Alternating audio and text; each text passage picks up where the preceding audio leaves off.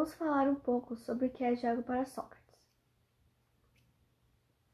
Para ele, o sistema de ensinamento usava o diálogo em sintonia com a razão, para levar o interlocutor ao encontro de sua alma, fundamentalmente de natureza ética e educativa. Em relação à oralidade que Sócrates pregava, temos na religião africana uma herança ancestral onde percebemos um potencial de resistência e reprodução dos conhecimentos, saberes guardados há séculos na forma oral. Já no indígena é a forma predominante de transformação da cultura em vários grupos.